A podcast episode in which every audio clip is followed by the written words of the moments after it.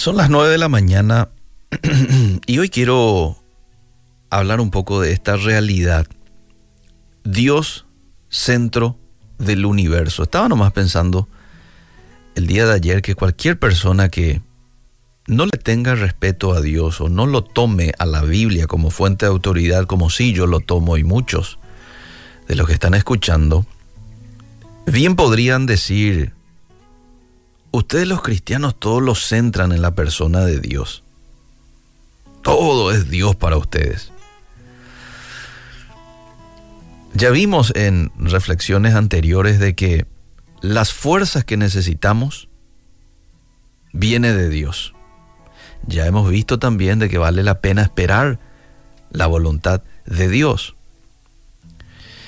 Decíamos hace un momento en una reflexión pasada que tener discernimiento, entendimiento y sabiduría es necesario para que yo pueda tener esto. Es necesario que esté empapado con la Biblia y obedecerla.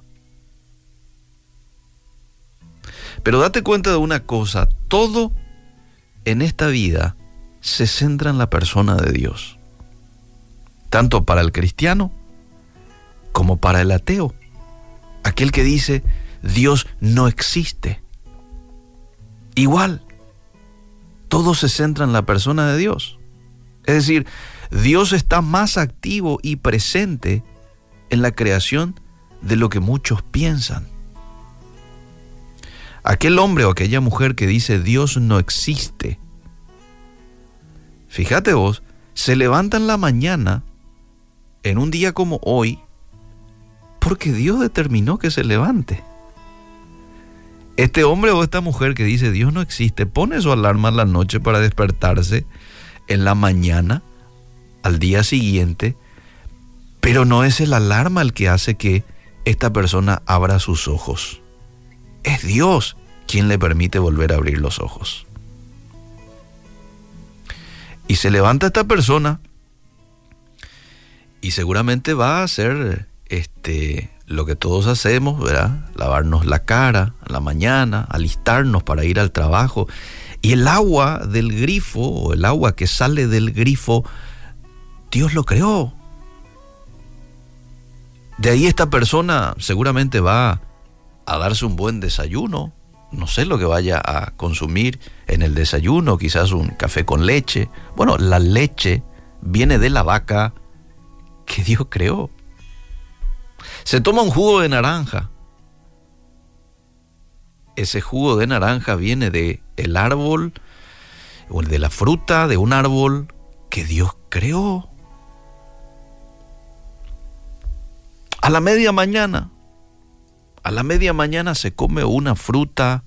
Esta persona que dice Dios no existe, se come una fruta que Dios creó. Un poquito más adelante de su media mañana, llega la hora de tomar el tereré. Y toma un tereré del agua que Dios creó. Llega el mediodía y, bueno, es la hora del almuerzo va a disfrutar de una comida con ingredientes que Dios creó. La carne, las verduras, el arroz, el fideo, lo que fuese, Dios lo creó. Es decir, la vida gira en torno a la persona de Dios y muchos no se dan cuenta. Esto es triste. Yo sé, hay mucha gente que también se da cuenta y bien por ello. Pero hay muchos que no se dan cuenta. Dios es el centro de todo, amable oyente. ¿Necesitas fuerza el día de hoy? Bueno, la palabra de Dios dice de que Él es la fuente de fortaleza. Y te lo voy a decir dónde. Efesios 6:10. Hermanos míos, fortaleceos en el Señor y en el poder de su fuerza. Sí, pero yo hoy tengo fuerzas, dirá alguien. Yo lo que necesito hoy es sabiduría. Santiago 1.5, si alguno de vosotros tiene falta de sabiduría, pídala a Dios, el cual da a todos abundantemente y sin reproche, y le será dada. ¿De dónde viene la sabiduría? De Dios.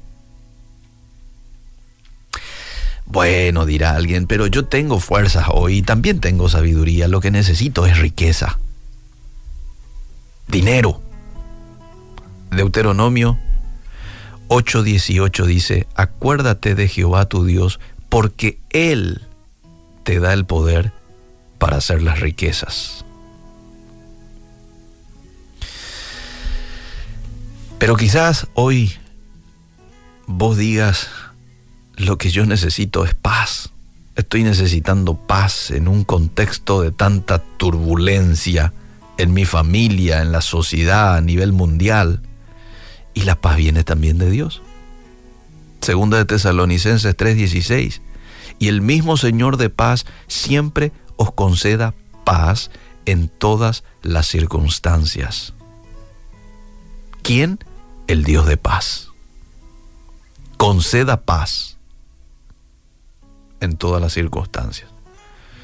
El deseo del apóstol Pablo de que Dios el Dios de paz pueda brindar paz a los hermanos de Tesalónica.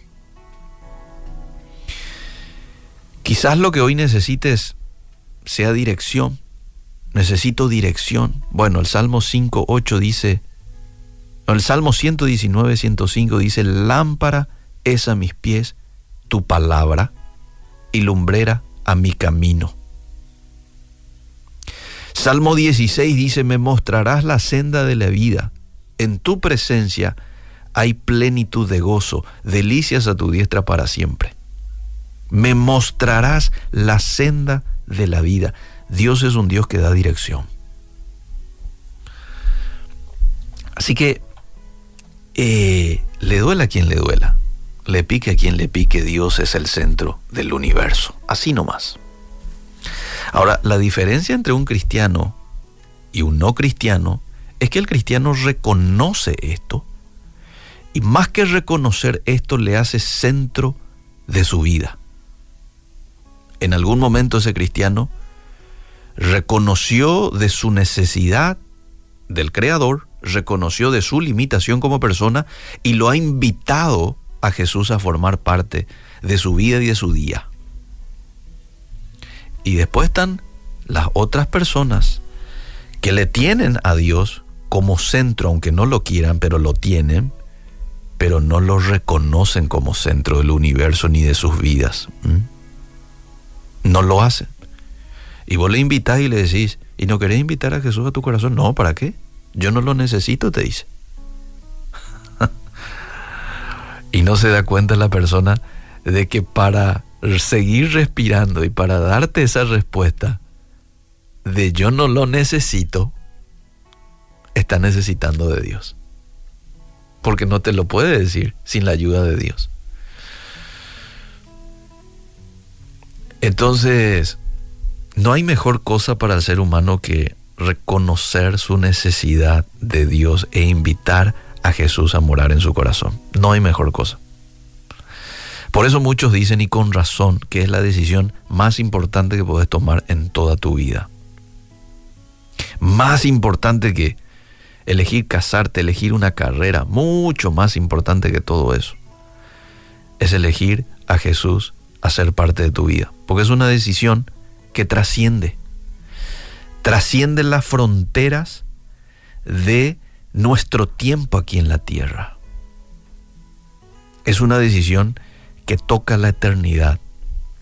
Porque aquella persona que recibe a Jesús tiene la seguridad, tiene la garantía dada por Dios de que en el momento de partir de esta tierra va a ir al lugar que Dios ha preparado para cada uno de nosotros. En esta mañana te invitamos a nuestro corazón, Jesús. Reconocemos nuestra necesidad de ti y nuestra limitación como seres humanos.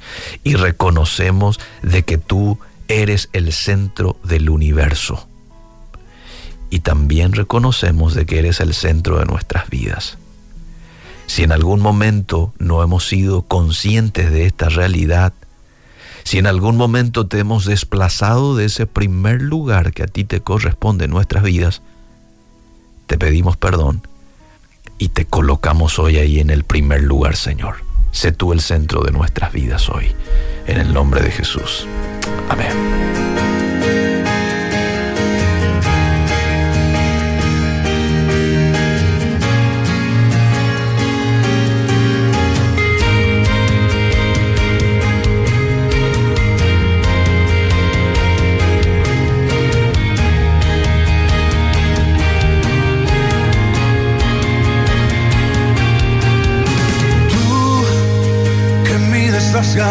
con tu palmo, que pesas en balanzas los collados que tienes en tu boca, poder para crear.